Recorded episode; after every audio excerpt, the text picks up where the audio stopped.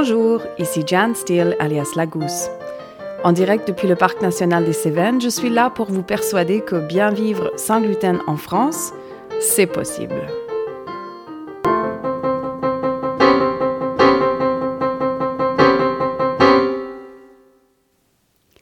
Gérante d'une cuisine pédagogique et d'une chambre d'hôte 100% sans gluten dans le Parc national des Cévennes, je suis aussi malade cœliaque depuis toute ma vie et maman de deux enfants qui eux aussi mangent sans gluten. La communauté des personnes vivant sans gluten est en croissance permanente. Mon objectif est d'offrir à ces gens des pistes vers une vie meilleure sans gluten. Allons-y.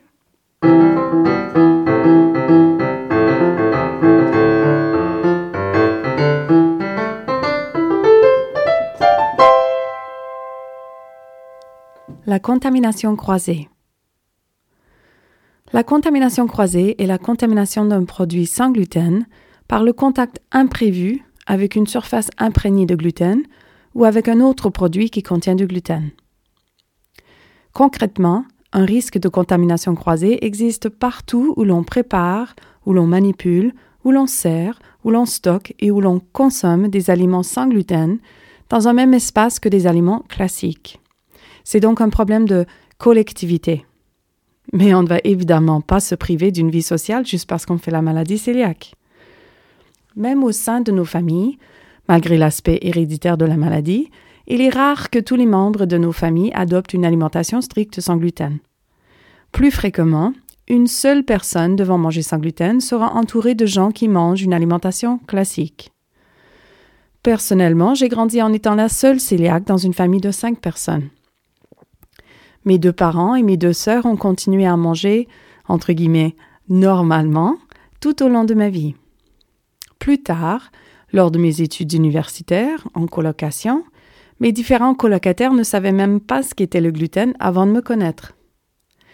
La clé à une vie saine sans gluten n'est donc pas de s'enfermer tout seul et de ne plus jamais manger avec personne d'autre, mais d'apprendre à gérer la problématique de la contamination croisée.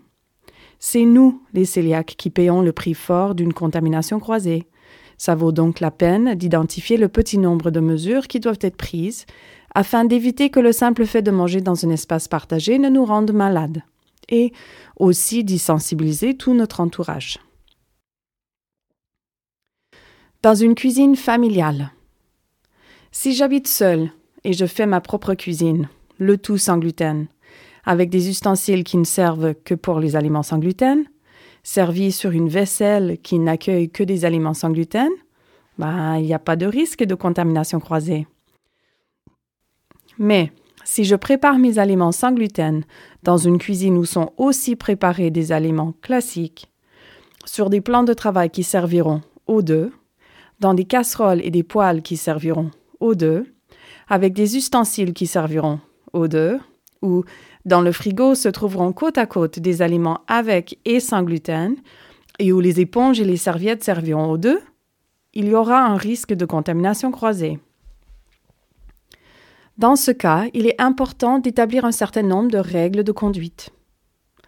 Numéro 1. Des outils en double. Certains outils de cuisine sont plus difficiles à laver et donc plus susceptibles d'héberger des particules de gluten que d'autres. Dans ces cas, il est recommandable d'avoir un double de ces objets, afin d'en réserver un à la préparation des aliments sans gluten. N'oubliez pas dans ce cas d'étiqueter bien clairement vos outils pour éviter toute confusion par inadvertance. Les ustensiles les plus problématiques sont des passoires. Il va sans dire que drainer des pâtes classiques et des pâtes sans gluten dans une seule et unique passoire posera problème. Des cuillères en bois. Une cuillère en bois est beaucoup plus perméable qu'une cuillère en métal. Privilégiez le métal ou réservez-vous une cuillère en bois étiquetée sans gluten et dédiée à la préparation des aliments sans gluten uniquement. La planche à couper. Particulièrement susceptible d'héberger des particules de gluten, il est important d'avoir une planche bien étiquetée et réservée aux produits sans gluten. Le petit électroménager tel que le grille-pain, le gaufrier, la crêpière. Toutes ces machines sont compliquées à laver et représentent un risque au niveau des miettes, et donc ils méritent un double étiqueté sans gluten. Toute vaisselle susceptible d'avoir des rayures, telles que la vaisselle en plastique, en silicone ou des poêles ou casseroles avec une surface anti-adhésive abîmée. C'est dans les rayures que peuvent se nicher des particules de gluten qui viendront contaminer un autre produit par la suite. Numéro 2. Les zones réservées aux aliments sans gluten dans vos placards et dans votre frigo. Facilitez-vous la vie en réservant tous vos produits secs sans gluten dans un même endroit bien étiqueté. Afin d'éviter que des miettes se transmettent entre deux étagères, il est recommandable de consacrer un placard entier, de préférence celui d'en haut. Ainsi, Seul là où les personnes concernées par le sans gluten y toucheront. Dans le frigo, où seront rangés côte à côte des produits avec et sans gluten, il est recommandable d'employer des grandes boîtes fermées pour ranger vos produits sans gluten. Gardez vos produits sans gluten sur les étagères supérieures du frigo afin d'éviter que d'autres produits ne s'effritent, ne dégoulinent ou ne s'émiettent pour ensuite contaminer les vôtres. Assurez-vous que tous vos produits sans gluten soient bien identifiés par le biais d'un sticker bien visible. Numéro 3. Les condiments. Procurez-vous des condiments réservés à l'usage des personnes sans gluten. Dans le frigo comme dans le placard, il est souhaitable d'acheter en double les condiments et d'étiqueter chaque bouteille et chaque bocal par un sticker bien visible. Dans le frigo, une boîte étiquetée sans gluten peut réserver vos condiments dans une zone éloignée des condiments qui habitent la porte. Ainsi, il n'y aura pas d'utilisation de vos condiments par inadvertance. Numéro 4. Les éponges et les serviettes. Très poreuses, les éponges et les serviettes sont particulièrement susceptibles de propager le gluten dans une cuisine. Si l'on essuie un plan de travail avec une éponge en ramassant plein de miettes de pain classique, même si l'on secoue l'éponge dans la poubelle ou qu'on la rince sous l'eau, il y a de fortes chances que des particules de gluten demeurent dans l'éponge quand viendra le moment de l'utiliser de nouveau pour autre chose. Et rappelons-nous que contrairement à des microbes dont la plupart sont tués à une température au-delà de 60 degrés Celsius, le gluten est une protéine qui n'est pas éliminée par la chaleur. Il ne suffira donc pas de mettre votre éponge ou la vaisselle. Plutôt, il est recommandable d'avoir des éponges et des serviettes en double et de réserver celles dédiées au sans gluten dans une boîte séparée, sous l'évier par exemple. Lorsque vous lavez la vaisselle à la main, il est préférable de laver d'abord la vaisselle et en servir aux aliments sans gluten. Ensuite, changer d'éponge et passer au reste de la vaisselle. Numéro 5. Dans le four. Si nous n'allons pas acheter deux fours pour éviter une contamination croisée, nous pouvons néanmoins adopter quelques habitudes préventives. Utilisez systématiquement du papier cuisson pour isoler vos aliments sans gluten des plaques qui servent aussi à des aliments classiques. Recouvrez vos aliments sans gluten d'un papier aluminium si vous les faites cuire en même temps qu'un aliment classique dans le four. Notez aussi qu'un four à chaleur tournante peut augmenter le risque d'une contamination croisée. Non seulement le courant d'air peut faire circuler davantage des particules de gluten, l'hélice du ventilateur peut finir par héberger des particules de gluten, les recrachant lors d'une cuisson suivante. Numéro 6. Les barbecues et les planches à griller. Les plaques d'un barbecue sont quelque peu compliquées à bien nettoyer. Aussi, beaucoup de marinades contiennent du gluten. Sachant que la chaleur n'élimine pas le gluten sur nos plaques, il ne suffit pas de préchauffer le barbecue à une très haute température. Achetez plutôt une plaque de barbecue en double, ou bien servez-vous d'un papier aluminium sur lequel vous poserez vos aliments sans gluten. Vous voyez à quel point il faut avoir de bonnes habitudes pour minimiser les risques d'être malade lorsque nous partageons une cuisine. Extrapolons maintenant vers une cuisine professionnelle. Il va sans dire que tous ces petits soins n'auront pas été mis en place dans un restaurant lambda. Bon. Cela ne veut pas dire que vous ne pourrez plus jamais manger au restaurant. Seulement, vous devrez évaluer lors de chaque visite le risque que vous courez. Tout est une question de rigueur. Tout d'abord, je vous encourage fortement à identifier autour de vous un prestataire 100% sans gluten. Nous sommes de plus en plus nombreux en France et nous faisons partie intégrante de votre communauté aussi bien apprendre à nous connaître entre nous. S'il ne s'agit pas d'un restaurant 100% sans gluten, les questions qui méritent d'être posées sont Est-ce que les employés semblent entendre et comprendre mon besoin d'éviter le gluten? Est-ce qu'ils ont visiblement été sensibilisés aux besoins des gens qui doivent manger sans gluten? Sinon, demandez à parler avec un gérant. Si le gérant ne semble pas prendre au sérieux votre besoin, fuyez. Les serveurs ont-ils l'air de savoir ce qu'est le gluten? Sont-ils capables de vous conseiller une assiette conforme à une alimentation sans gluten? Pour ma part, j'ai grosso modo trois grandes réactions selon leur réponse. Je dis feu vert, là où les serveurs savent me conseiller et que la rigueur de l'établissement est bien évidente. C'est très bon signe lorsque les serveurs prennent leur métier au sérieux et s'intéressent au contenu de chaque assiette sur le menu. Le cas échéant, félicitez-les-en en leur rappelant tout de même la nécessité de souligner le besoin d'une assiette sans gluten au personnel en cuisine. Je dis feu jaune lorsque les serveurs semblent vouloir me guider dans mon choix d'assiette au lieu de devoir communiquer directement avec le personnel de cuisine. Dans tout établissement où le nombre de couverts, c'est-à-dire le débit des arrivées et des départs de clients, est élevé, il y a un risque plus élevé que la communication entre la salle et la cuisine soit plus compliquée et que les détails de ma commande ne soient pas respectés. Attention. Et puis, je dis feu rouge si le serveur ne fait que m'offrir la carte des allergènes quand j'évoque mon besoin d'une assiette sans gluten. Dans ce cas, fuyez. Aucune formation n'a visiblement été effectuée pour les employés et cet établissement ne mérite pas mon soutien. Dans une cuisine professionnelle, devraient être en place des mesures telles que le signalement systématique du besoin d'une assiette sans allergène au personnel en cuisine, car si les cuisiniers ne sont pas mis au courant, euh, ils ne peuvent pas combler le besoin. Une pratique régulière des mesures nécessaires pour assurer que votre assiette soit sans gluten. Dans un fast-food ou un bistrot, existe-t-il une friteuse dédiée aux aliments sans gluten?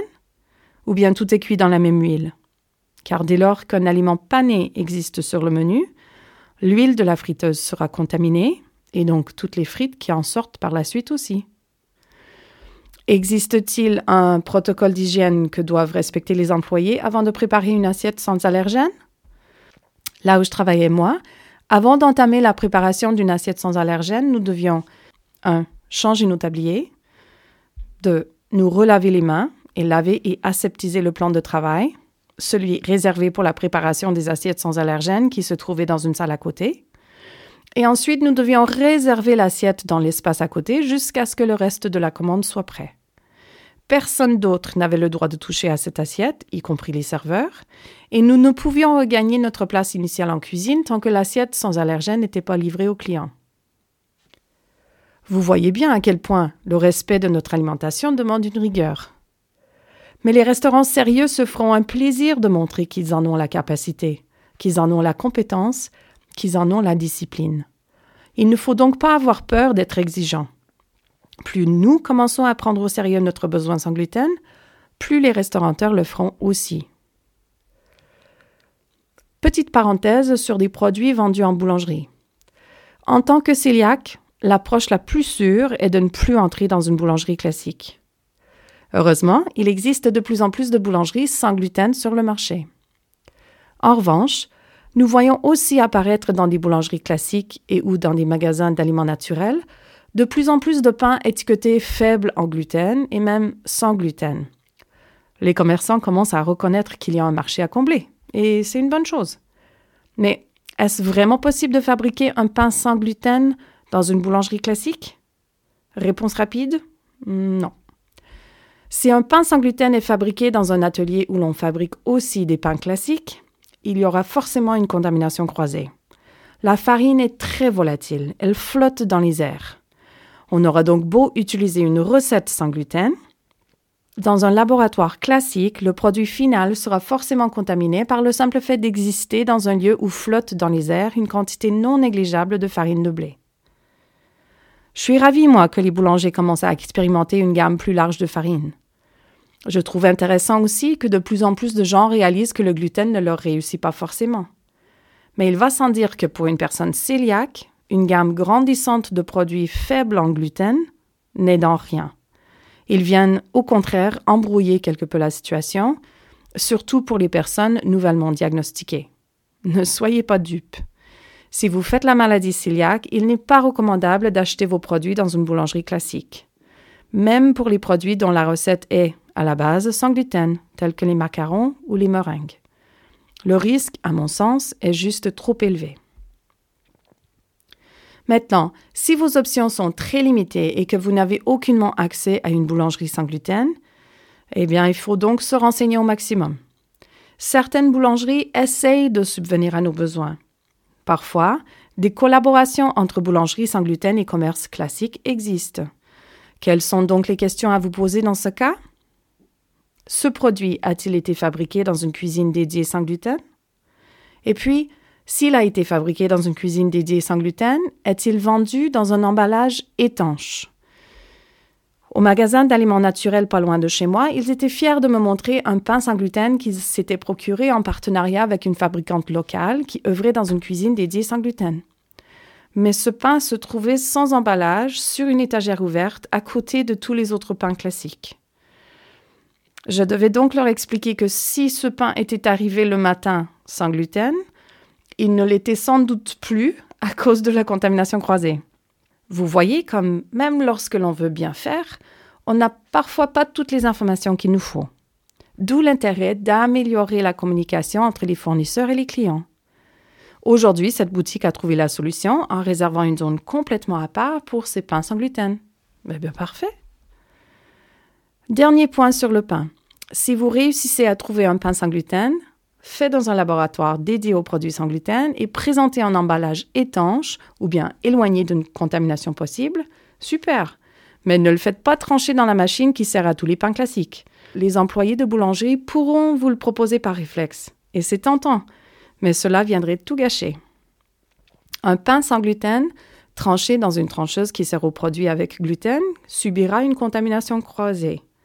Tout comme une tranche de pain sans gluten, grillé dans un grille-pain utilisé pour des tartines classiques, subira une contamination croisée. Petite parenthèse sur un produit qui peut dépanner au niveau des grilles-pains. Il existe des petites pochettes en silicone qui permettent de protéger nos pains sans gluten d'une contamination dans un grille-pain classique. Ce produit s'achète en ligne et c'est une bonne option pour des personnes cœliaques qui doivent partager une cuisine où tous ne mangent pas sans gluten. Pour ma part, j'utilise ces pochettes avec mes enfants lorsqu'ils vont chez des copains pour une soirée pyjama. Je leur donne du pain sans gluten fait maison, bien emballé, et des sachets. Ainsi, ils peuvent petit déjeuner à côté de leurs copains, sans drame ni difficulté. Voilà pour aujourd'hui. J'espère que cet épisode vous aura été utile. L'objectif n'est pas du tout de vous affoler en mettant l'emphase sur tous les risques que l'on court dans une cuisine partagée, mais au contraire de vous rendre le contrôle. Réfléchir à la problématique nous permet de minimiser le risque autant que possible afin de vivre en plus grande sérénité au sein de nos familles, nos copains et ou nos collègues. D'ici un prochain épisode, portez-vous bien.